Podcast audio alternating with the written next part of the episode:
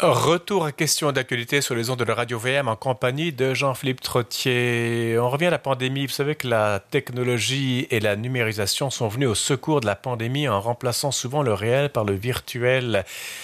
Que de choses ont pu être accomplies malgré les restrictions sanitaires, n'est-ce pas? S'il y a lieu de s'en féliciter, rien n'empêche en revanche de poser un regard chrétien curieux interrogatif ou voire inquiet sur les implications de ce progrès, notamment sur nos vies personnelles et sur notre conception de la culture. Je parle de tout cela avec Jean-Marc Barrault, chroniqueur à l'émission et professeur adjoint à l'Institut d'études religieuses de l'Université de Montréal. Bonjour Jean-Marc. Jean-Philippe, bonjour. Bonjour à tout le monde. Euh, oui, donc évidemment, la COVID a, fait, a, précipité beaucoup de choses qui étaient déjà là en incohérence, pour parler avec un grand mot scientifique, n'est-ce pas?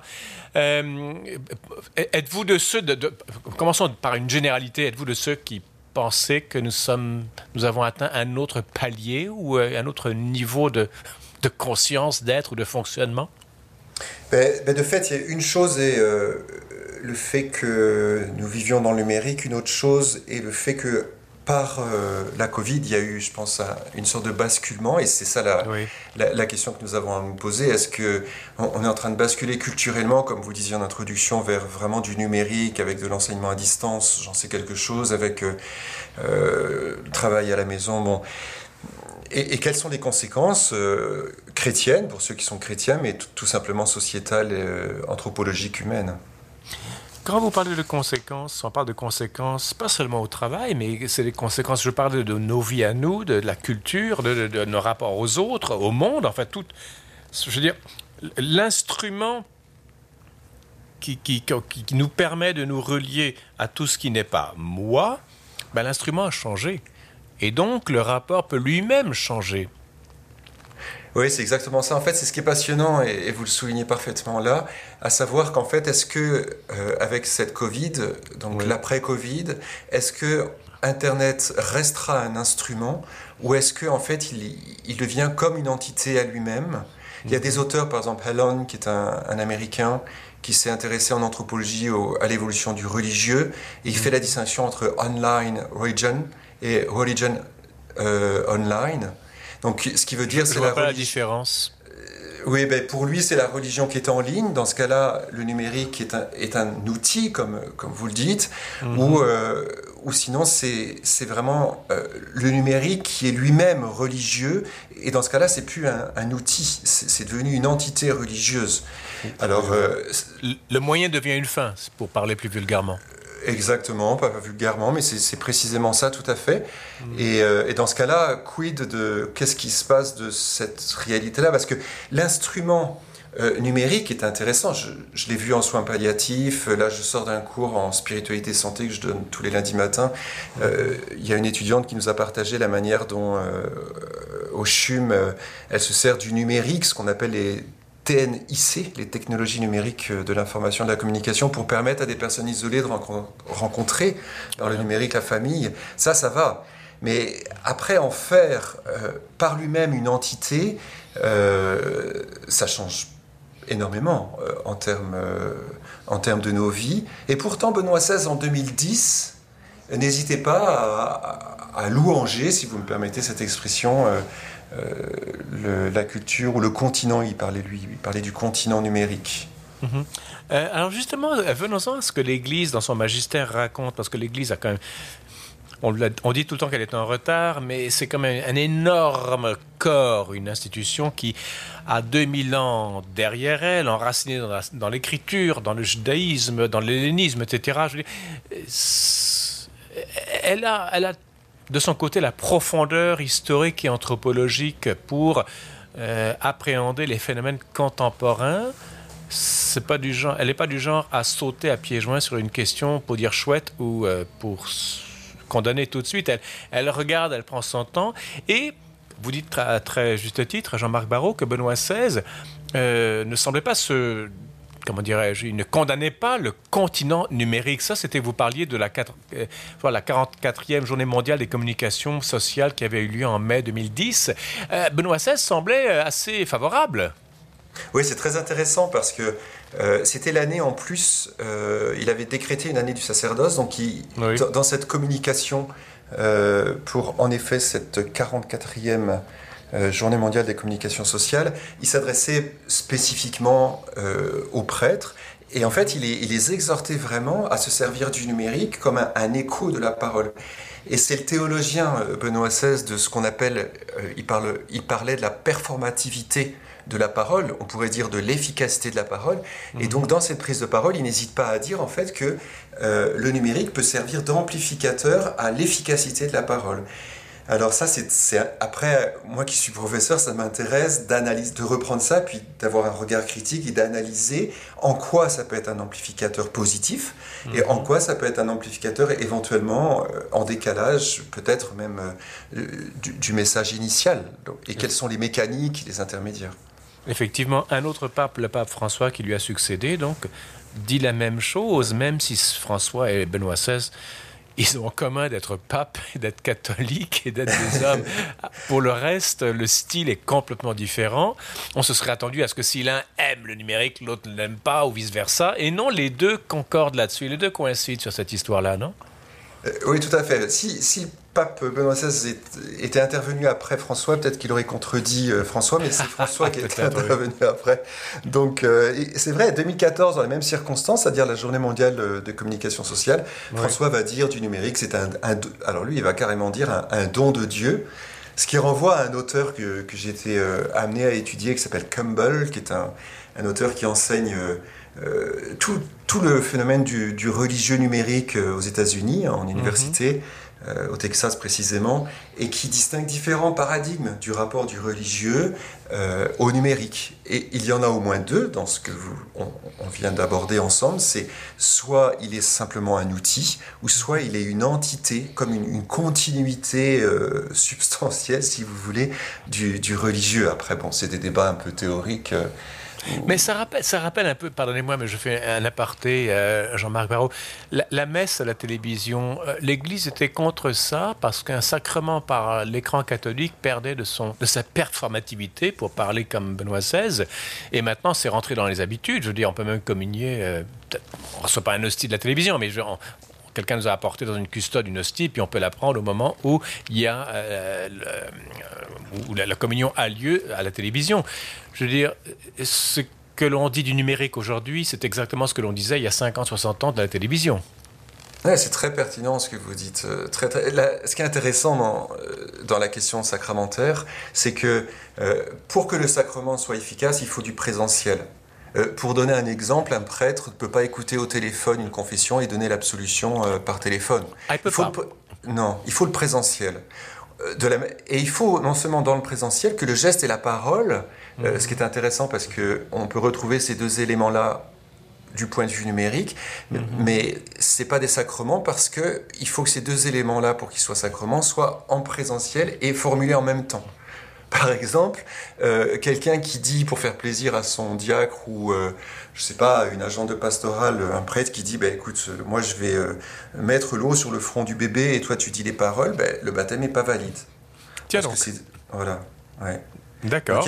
Il y, a un réalisme dans le sacrement de par le vis-à-vis, on pourrait dire, entre la parole et le geste qui est, et le présentiel qui est, qui est absolument unique. Mais alors, on peut basculer euh, dans le monde ou dans, je ne sais pas comment dire, est-ce que c'est le, euh, le continent numérique, mais et, reprendre la structure des sacrements mhm. à travers le geste et la parole et en faire des rituels efficaces. Je pense par exemple à la question du deuil, mais ce seront jamais des sacrements. Il y a quelqu'un, vous devez le connaître, Guy Marchesso, qui enseignait, je pense, à l'Université Saint-Paul, je pense. Il a pris sa retraite. Il écrit beaucoup, il réfléchit beaucoup, justement, au, euh, virtuel et au sacrement. Euh, ça, je vous le recommande beaucoup parce que vous me parlez de Campbell aux États-Unis. On, a, on a aussi notre penseur du numérique dans les rituels chrétiens. Merci pour. Euh, Ça, je, vous file la, la, Guy Marchesso. Je l'ai déjà eu en, en, entrevue à ce, sujet-là. Euh, maintenant, une chose, euh, Jean-Marc Barrault, est-ce qu'il y a un point de vue typiquement, proprement chrétien de cette question-là? On parle des sacrements, ah, donc c'est forcément chrétien. en règle générale, un chrétien doit-il se méfier, avancer à pas feutrés, ou comme un chat prudemment?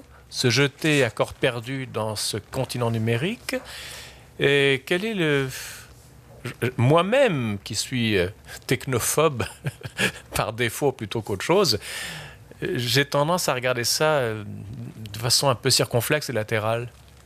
Oui, c'est d'abord, je pense, une question culturelle avant d'être euh, religieuse. Oui, oui. vous voyez, un professeur d'université qui, qui, lit une thèse de doctorat de 500 ou 600 pages sur son ordinateur n'est pas de la même de la même caste culturelle que quelqu'un qui demande le papier et qui le lit sur son bureau.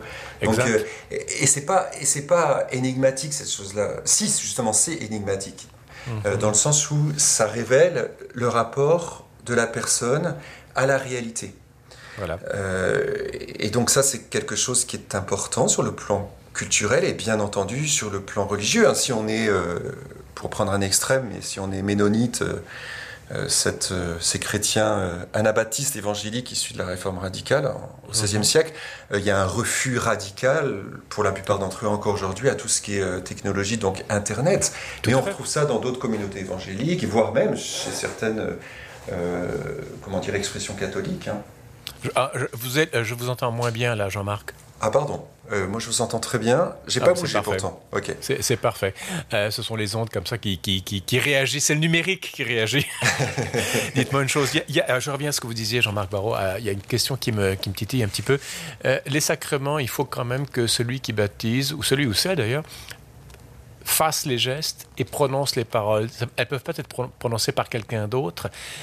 Ça soulève une question sous-jacente de limite euh, quand on est en présentiel, il y a une personne physique devant moi qui est, comment dirais-je, délimitée par un corps. Il y a, elle est à tant de mètres de moi. Elle dit des choses qui durent tant de secondes. On est dans, si vous voulez, dans une incarnation, dans un espace et dans un temps. Euh, est-ce que la question des limites, des frontières ne se pose pas quand on bascule dans le virtuel? Euh, Il n'y a pas de frontières, tout le monde peut voir, lire, entendre. Euh, c'est merveilleux. Les murs sont abattus, mais les définitions, par la même occasion, s'estompent.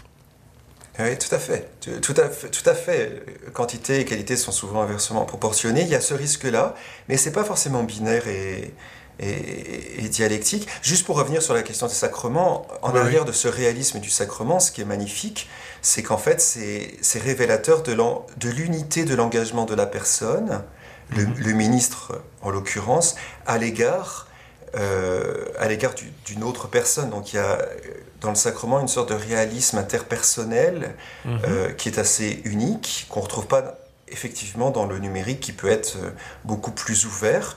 Et c'est vrai qu'il y a deux choses au niveau numérique qui s'imposent. C'est ce que vous venez de dire, le premier, c'est-à-dire en fait il n'y a plus de frontières. On est au-delà des frontières. Mhm. Euh, quand Pape François parle de périphérie, là on est vraiment euh, au-delà des périphéries si ça peut exister. Mais il n'y a plus de périphérie. Exactement, exactement. Et le deuxième point qui, alors là, écoutez, qui, ferait l'objet de, de, plusieurs émissions, c'est certain, c'est que, en fait, on ouvre les vannes du savoir à l'infini. C'est-à-dire, par définition, le savoir, un, il est personnel, deux, il est limité parce que euh, il est à la mesure de, celui qui, euh, qui va le recevoir. C'est tout le côté didactique et pédagogique.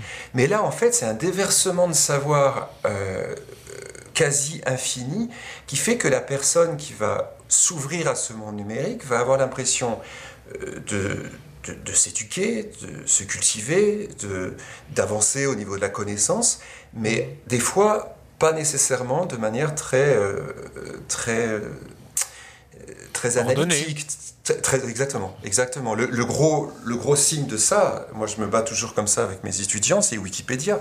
Quand j'ai un étudiant au premier cycle qui m'arrive, ils ne feront pas au deuxième ni au troisième, mais au premier cycle universitaire avec mm. des références Wikipédia, ben, je, fais une heure de cours sur Wikipédia et la transmission du savoir sur le numérique à toute la classe, parce que c'est un vrai problème, c'est une vraie question. Le, le Wikipédia, c'est un, vous le savez comme moi, c'est un, un savoir toujours en mutation, parce que c'est une communauté de partage. Oui.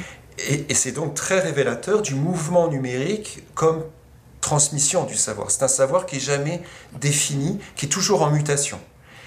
Alors, c'est pas, pas merveilleux ça? Je veux dire, un savoir qui n'est jamais figé, qui, est en perpétuelle mutation, euh, perfectible, etc. C'est très bien ça, non? Ben oui, c'est la différence entre euh, euh, moi qui aime le ski, entre une piste dure et, une avalanche. C'est-à-dire que c'est ah. important quand on est en train d'apprendre d'avoir mmh. en fait quelques repères avec des, voilà, des, des, pistes claires sur notre descente en ski pour pas pour pas aller de travers et, et pas euh, déclencher une avalanche. Et je crois qu'en fait, le savoir mm. ne peut pas nécessairement tout le temps euh, être pris par l'avalanche. Il faut qu'il ait ses repères fixes qui transcendent, euh, je crois, le devenir du numérique. Et justement, le continent numérique dont on parle devient un océan numérique dans lequel on peut se noyer.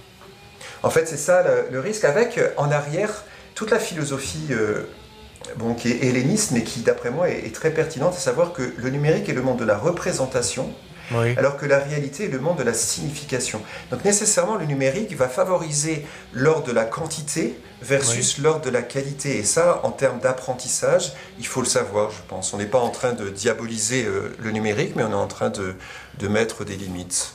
Vous qui enseignez, Jean-Marc Barrault, euh, avec la pandémie et la, suppléance du numérique, à, fort bon escient du reste, on est bien content qu'il y ait du numérique, voyez-vous un glissement, une tentation de passer vers cette indéfinition, indistinction, euh, cette vague unité universelle par le numérique? Je crois, que c'est, je crois qu'il y a quelque chose, autant en termes de télétravail pour euh, les entre, ceux qui travaillent en entreprise, que en effet pour, euh, pour l'enseignement. Vous savez, il y, a des, il y, a des, enseignements en ligne, c'est-à-dire qu'en fait, l'étudiant, il peut être n'importe où dans le monde et il suit quand il veut euh, le cours et le professeur corrige quand il peut euh, les, copies des étudiants.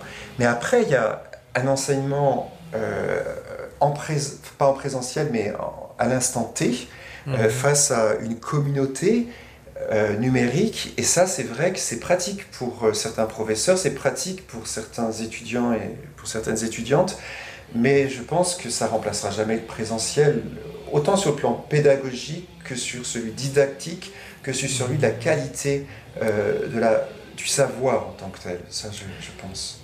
Est-ce qu'il n'y a pas, on va terminer sur cette question métaphysique, quand euh, il y a une phrase de Platon, je ne sais pas où est, c'est Gustave Thibon qui la citait tout le temps, le penseur français, euh, ne pas faire l'un trop vite. C'est-à-dire qu'il faut passer par des intermédiaires, il faut passer par le professeur, il faut passer par la résistance, il faut passer par la frontière, par la culture, qui sont des intermédiaires entre moi et Dieu. Est-ce que le numérique, avec son côté indifférencié dont on parle maintenant, est-ce qu'il n'y a pas un danger de vouloir tout de suite embrasser l'universel par les possibilités que nous offre le numérique? Est-ce qu'il n'y a pas là une faute métaphysique en puissance? Elle est extrêmement intelligente, votre remarque. C'est tout toute la question du. Enfin, c'est tout l'un des pans du problème de l'absolutisation du numérique, c'est qu'en fait, il n'y a plus d'intermédiaires. Le numérique se présente comme une entité métaphysique qui supprime tous les intermédiaires.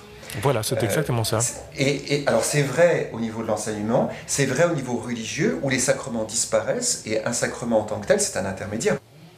Exactement, oui, tout à, fait, tout à fait. Et, et le ministre aussi, le ministre. Il n'y a plus de pasteur, il n'y a plus de ministre. En fait, l'enseignement va être en direct à travers le numérique. Ça pose des questions d'ordre déontologique, épistémologique et, euh, comme vous dites, métaphysique. Oui. vous nous donnez le tournis avec tous vos mots savants, Jean-Marc Barrault. En tout cas, écoutez, je suis ravi de vous entendre. Euh, ça fait des chroniques extrêmement euh, je dirais pas épicé, c'est pas le mot qui convient, mais ça, ça stimulante en tout cas. Euh, on vous retrouve donc euh, dans, dans, deux ou quatre semaines, l'un ou l'autre. Euh, en tout cas, je vous remercie infiniment. Je rappelle que vous êtes chroniqueur à cette émission et professeur adjoint à l'Institut d'études religieuses de l'Université de Montréal. Merci beaucoup, Jean-Marc. À bientôt. C'est un plaisir, Jean-Philippe. Au revoir. Voilà, après le plaisir partagé. C'est la fin de l'émission demain de Nouvelles économiques et ensuite répondre aux besoins criants de main-d'œuvre en recrutant des personnes à besoins atypiques.